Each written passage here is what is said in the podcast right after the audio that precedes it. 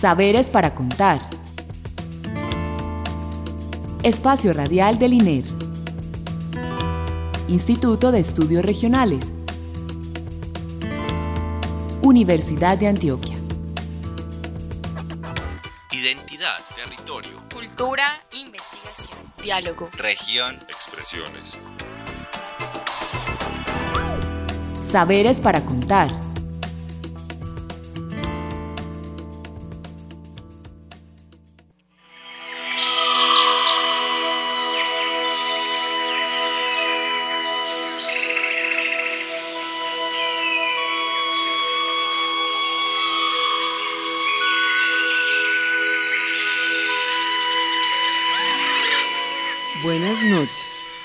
Les damos la bienvenida a nuestro programa Saberes para Contar, el espacio radial con el que el Instituto de Estudios Regionales comparte con ustedes el conocimiento que se produce en el INER, las alianzas que establecemos con otros grupos de investigación, eh, bueno, otros aliados estratégicos y demás experiencias que traen pues nuestros invitados a este programa.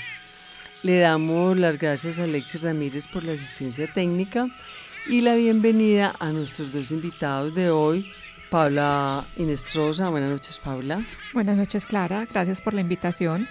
Y a Juan Camilo Domínguez. Hola, Juan Camilo. Hola, Clara. Un saludo a todos. Bueno, eh, muchas gracias por venir. Recuerden que este es nuestro tercer programa de la serie Gestión Ambiental y Paz Territorial. Eh, el primer programa, recuerdan que lo hicimos con Corantioquia, con un Freddy, uno de los, un asesor de Corantioquia, y con Vladimir Montoya y Lida Sepúlveda, que nos informaron pues sobre la concepción general de, de esta propuesta.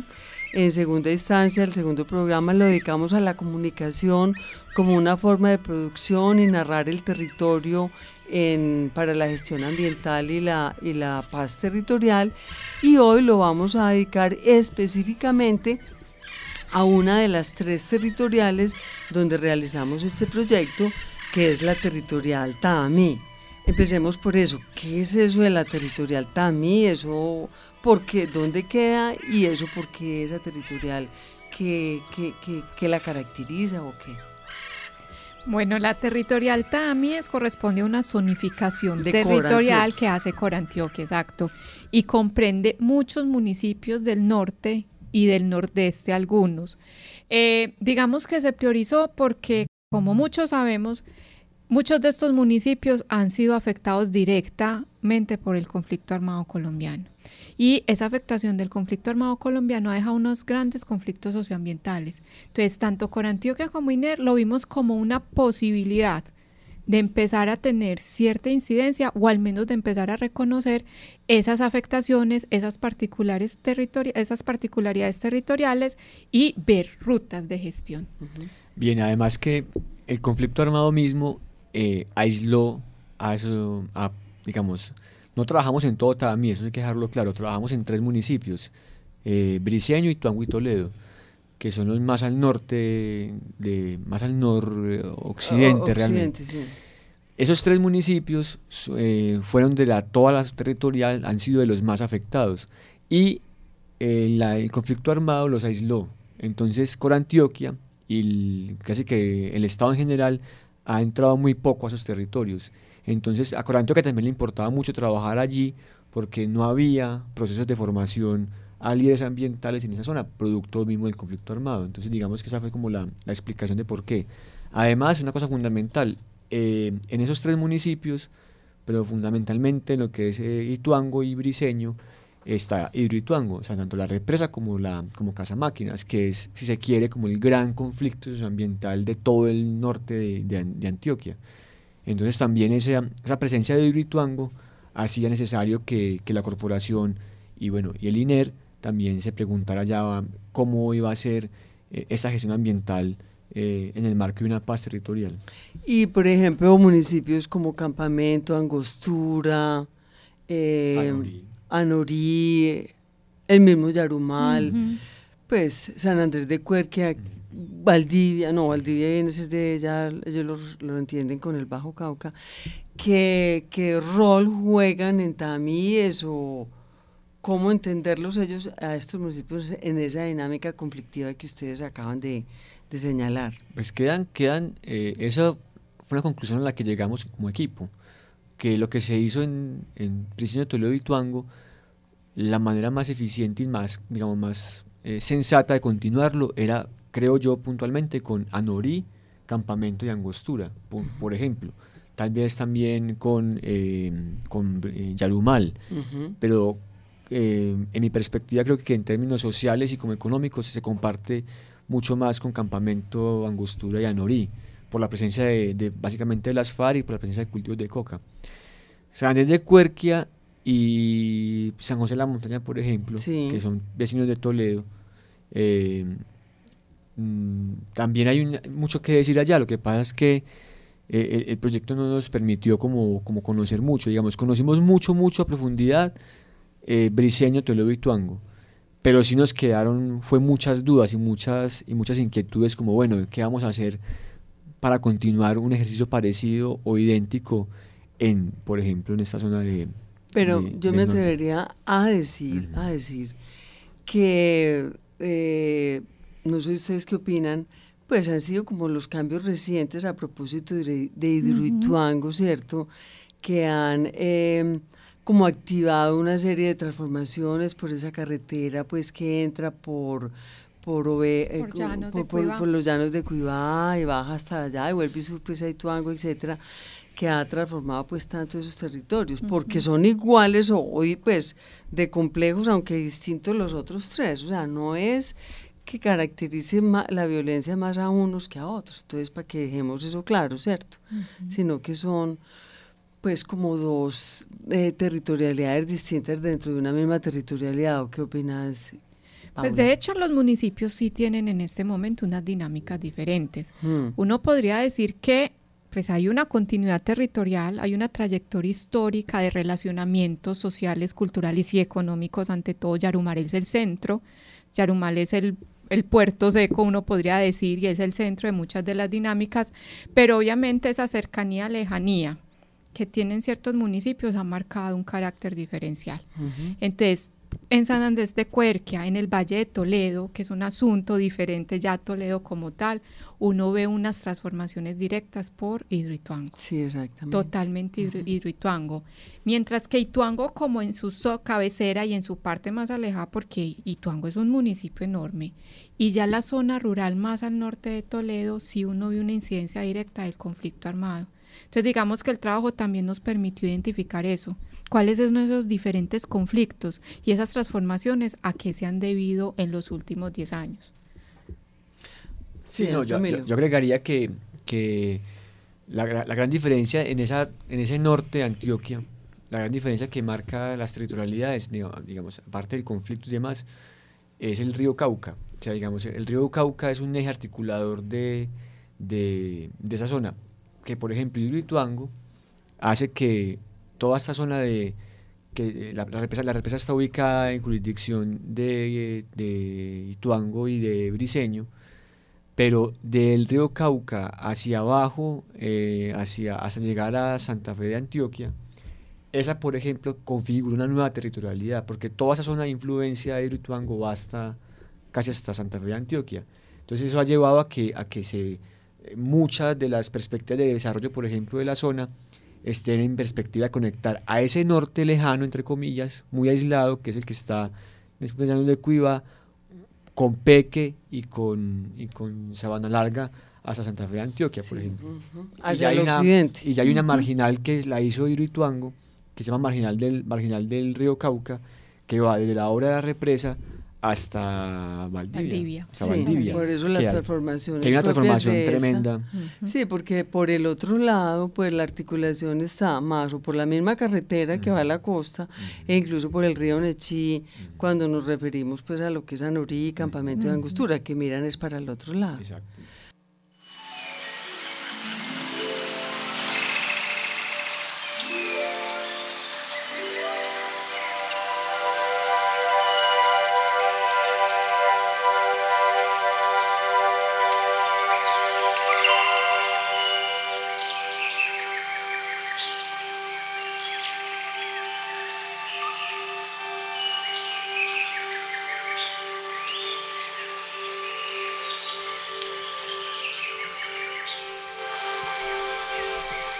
Bueno, esa complejidad que ustedes acaban de describir, ¿cómo se aborda o cómo la abordaron en función de una, mm, un objetivo que es la, la paz territorial? Fíjense que es que estamos juntando problemáticas con un objetivo, un ideal de paz. Entonces es muy interesante ver cómo esto es un ejemplo de cómo vamos a empezar a abordar nosotros el tema de la construcción de paz. Específicamente aquí, ¿qué hicieron?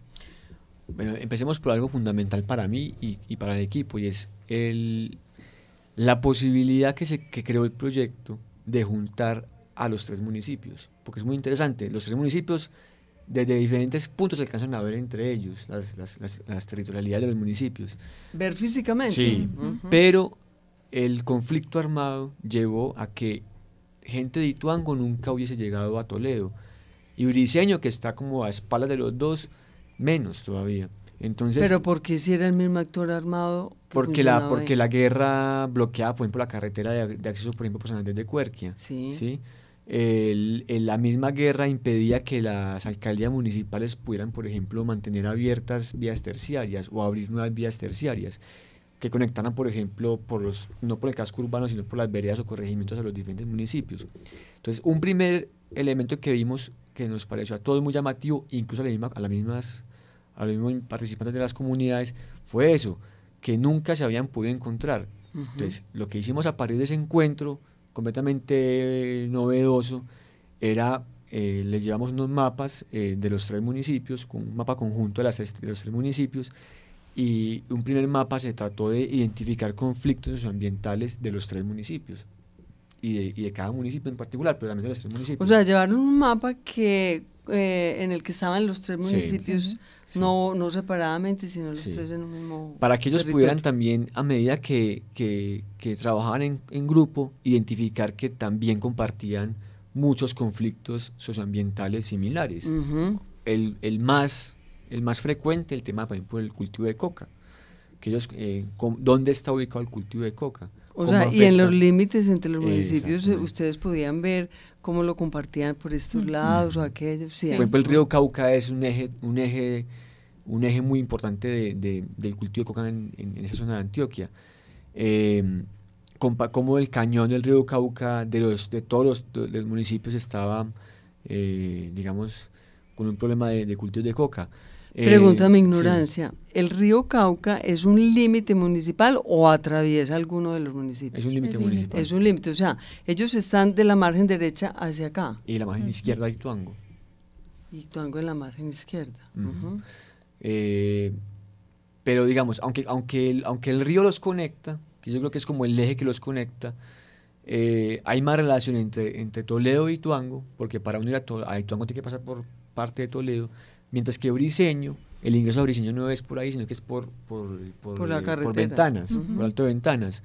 Eso hace que, por ejemplo, para ir de Briseño a Ituango se demoren seis horas. Tengan que dar la vuelta. No bueno, pero entonces. ¿qué más hicieron? O sea, en esos talleres, a, al identificarse ellos con esos conflictos, ¿qué? Se identificaban y... Había un asunto fundamental y era suscitar la reflexión sobre, primero, qué entendíamos por territorio y paz territorial, que es algo de moda, que es algo que está mucho en medios, pero finalmente, ¿qué es lo territorial? ¿Cómo se concreta? Exacto, cómo se concreta. Y lo amarramos mucho también a pensar el desarrollo, porque está amarrado y de hecho los acuerdos, los diálogos vienen mucho con el tema del desarrollo territorial. Entonces, suscitar primero esa reflexión nos llevó a construir como un consenso entre el grupo de participantes y nosotros como facilitadores que íbamos a entender de ahora en adelante como desarrollo, paz territorial y hay que jugaba la gestión ambiental.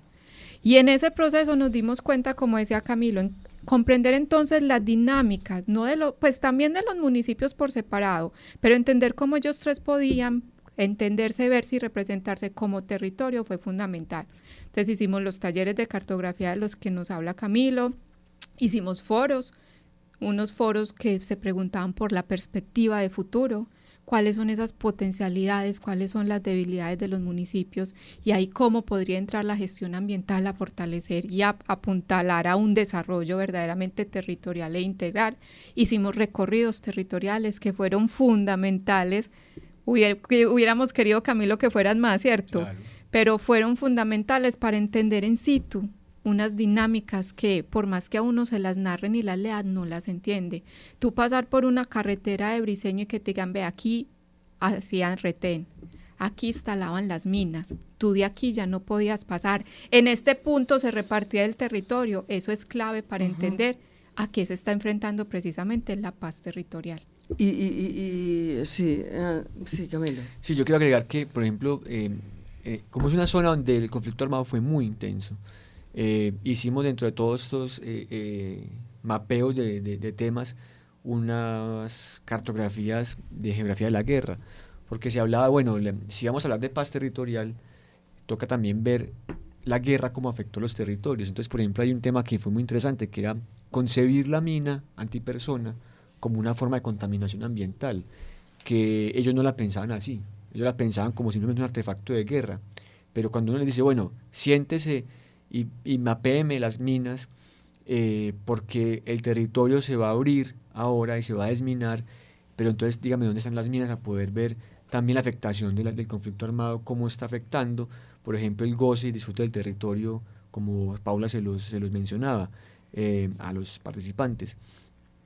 Cómo la guerra afectó el territorio para poder ver también en perspectiva de paz a futuro cómo se va a poder cambiar esa, esa geografía de la guerra. Eso creo que fue muy interesante para todos, digamos, porque ahí hay una cosa como que se olvidó mencionar, la composición de ese grupo era demasiado heterogénea. Había gente, eh, había, por ejemplo, pelados de colegio de 11 y había gente que llevaba 25 años de experiencia laboral, en, por ejemplo, en las humatas. Había secretarios de, de despacho de las alcaldías, había eh, líderes ambientales, profesores, entonces es un grupo muy heterogéneo. ¿Pero fue una convocatoria abierta o fue una No, fue una convocatoria dirigida por Corantioquia, pero al fin y al cabo fue, fue muy buena en el sentido que fue muy heterogénea. Eso es lo que, lo que estas cartografías, por ejemplo, de la guerra, lleva a que se hiciera, aunque sin pensarlo, una reflexión de memoria, porque el, el pelado que tiene 15 años, no tocó vivir la intensidad fuerte de la guerra. Casi que hubo una transmisión ahí. Una transmisión de información histórica muy, muy, muy interesante que hacía que no fuera simplemente como narrar lo que todos sabemos. No fue como, no, todos sabemos de guerra, sino contar. Eh, Ellos valoraban eso, valoraban eso como un espacio de comunicación que, o ustedes, bueno, quiero saber ellos qué decían de eso como una posibilidad de restaurar los hilos, las redes, las tramas de relaciones, pues con relación a...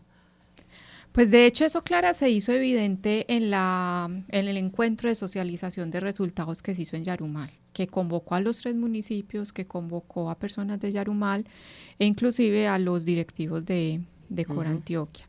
Los mismos asistentes reconocieron que esa posibilidad de encontrarse tiene que, tiene que continuar hacia un asunto de articularse, de empezar a reconocerse y a empezar a trabajar en red.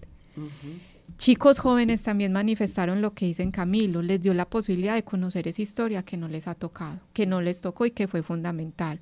Entonces digamos que en ese encuentro de socialización uno hubo de ellos mismos, lo verbalizaron, una alta valoración de esos espacios como formas de encuentro y de articulación.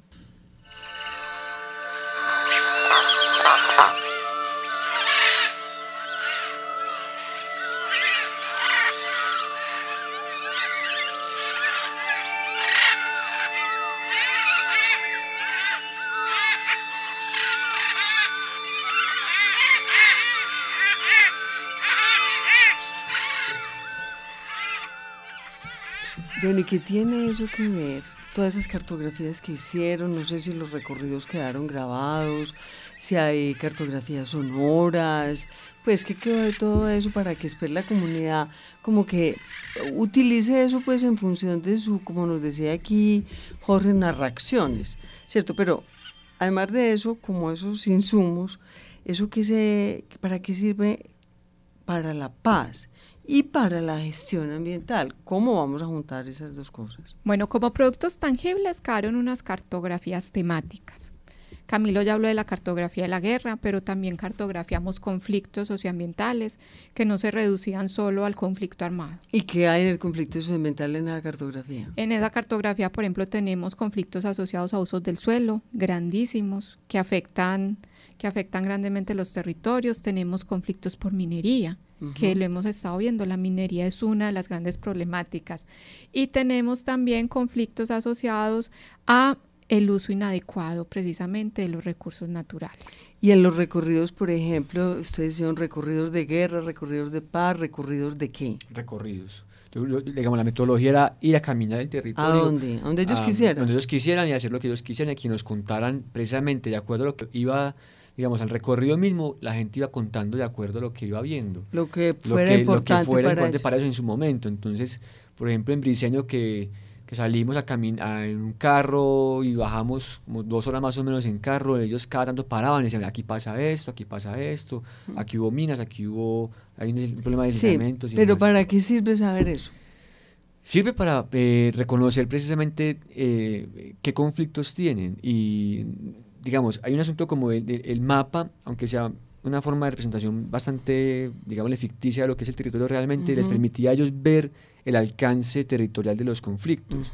Por ejemplo, insisto mucho en la mina antipersona, cuando usted simplemente dice, en Briseño 28 de 32 veredas están contaminadas por mina, pero cuando usted las ve en el mapa y ve dónde están, la dimensión. esa dimensión espacial hace que ellos les preocupe realmente. O por ejemplo el tema de de deforestación, el tema de coca, que, que, la coca dónde está, eso lo lleva como a, a, ver el alcance territorial de las afectaciones y a ser capaz de planear acciones de acuerdo a eso, que es lo que se llama gestión ambiental. Y eso es lo que tenemos que resolver con la construcción de paz. Lo que pasa es que la paz tiene un problema. La paz es que lo que salió, que no, no, no habíamos pensado en eso nosotros inicialmente, y es que la paz va a traer nuevos conflictos socioambientales, va a, va a resolver unos, pero va a, generar otros Especifiquemos un poquito, porque, pero brevemente, porque se nos está acabando el tiempo. ¿Qué nuevos por, conflictos? Por ejemplo, gran minería. Entonces, ellos preguntaban, ¿desminar para quién? ¿Y para qué? Vamos a desminar el territorio para que aquí venga la Anglogola Shanti a hacer una mina a cielo abierto. Vamos a desminar para que eh, EPM haga más eléctricas y así sucesivamente. Entonces, digamos, como que, como que otro que, otro que fundamental, fundamental en gestión ambiental es la paz que ya está, la paz no es una cosa a futuro, ya está sucediendo, eh, dejó fuera del territorio, la, salida de las FARC del territorio, dejó un vacío de poder en gestión ambiental. Las FARC era la actualidad ambiental en la zona, la que, la que generaba eh, incluso educación ambiental. Eso, por ejemplo, es un reto para la, para la gestión ambiental en, en el marco de la paz. ¿Quién va a suplir eso? El Estado, bueno, pero ¿cómo? ¿Cómo lo va a suplir? Y, y como se nos está acabando el tiempo, ¿Qué perspectivas hay desde la, la organización social y la institucional y la misma sociedad civil para asumir su, su bueno, como para empoderarse y asumir esos vacíos de poder? Bueno, eh, desde la misma comunidad hay un asunto clave y es empezar a salir y conectarse con otras redes y otras organizaciones para gestionar. Ellos con los talleres marcaron como unas apuestas de futuro, ¿cierto? Y esas apuestas de futuro reconocieron no pasan por el trabajo solamente de ellos, sino un trabajo multisectorial a diferentes escalas. Entonces es una, un asunto clave que quedó ahí, la necesidad de conectarse con otras redes para poder gestionar y que la gestión no se quede solo en una, en una concepción, sino en una práctica. Pero mi pregunta, ¿ellos saben qué es lo que tienen que gestionar? ¿Para qué? Eh, sí. Tienen como una agenda, ellos saben que o apenas están pensando. No, yo creo que yo creo que yo creo que tienen una agenda, lo que pasa es que Hay mira, que concretarla. La, paz, la paz trae una, digo, una dificultad añadida y es en, en los tres esos tres municipios el casco urbano estuvo casi siempre por la guerra aislado de las veredas. Entonces, la apertura de las veredas ahora está generando que aparezcan nuevos conflictos y nuevas posibilidades. Y también, nuevos liderazgos. Y nuevos liderazgos, exactamente. Entonces, porque, por ejemplo, que la ASO, la comunal de Briseño tenga una existencia de seis, de seis meses, o sea, que apenas hace seis meses se logran reunir todos los líderes veredales en Briseño. Eso ha generado una dinámica completamente nueva de la ASO comunal a, escala, a escala local. Igual las mesas ambientales. La mesa ambiental le era muy difícil poder ir a visitar veredas eh, localizadas a, una distancia considerable. Esa, el fin del conflicto ha permitido abrir territorios. Y ya para terminar, ¿hay alguna eh, en el territorio tenemos zonas de transición o no? En Ituango sí.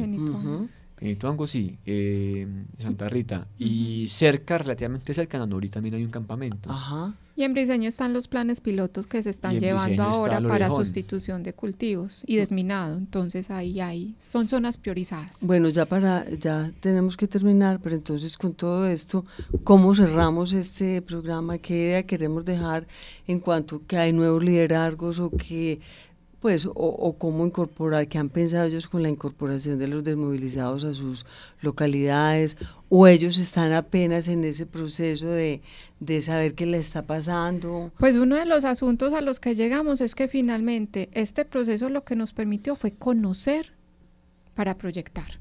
Entonces lo que se viene es seguir acompañando. Es esa agenda que no está definida estrictamente, pero que hay punto, empezarla a concretar y, empezar a trabajar. Con Corantioquia. Con Corantioquia, con la universidad, con otras instituciones.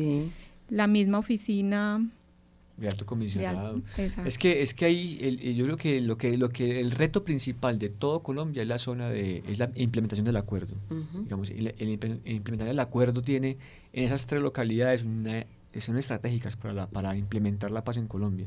Y la paz tiene un enfoque socioambiental y un enfoque territorial que cae perfectamente a lo que hace el INER y a lo que hace también Antioquia sin duda. Bueno, pues desafortunadamente se acabó el tiempo, así como todavía estamos eh, sin saber muy bien qué va a pasar allá, pues este, este programa también se nos queda así como empezado, o sea que en el futuro los podemos volver a invitar a ver, a monitorear cómo nos ha ido con esta implementación de los acuerdos y, y estas zonas de transición. Bueno, no me queda sino darle las gracias pues a Paula y a Camilo por su asistencia a este programa. Muchas gracias. Muchas gracias, Clara. Saludos a todos de nuevo. Bueno, mil gracias a Alexis Ramírez por la asistencia técnica, a Alicia Reyes por la realización. Recuerden que pueden escribirnos a saberes para contar gmail.com. También estamos en Facebook y en Twitter. Eh, los invitamos para el próximo lunes que hablaremos sobre otra de las territorialidades con sus especificidades eh, también muy interesantes y recordarles también que pueden consultar el blog que se llama pazterritorial.com. Muchas gracias, feliz noche. Estuvo con ustedes en la conducción Clara Inés Aramburu.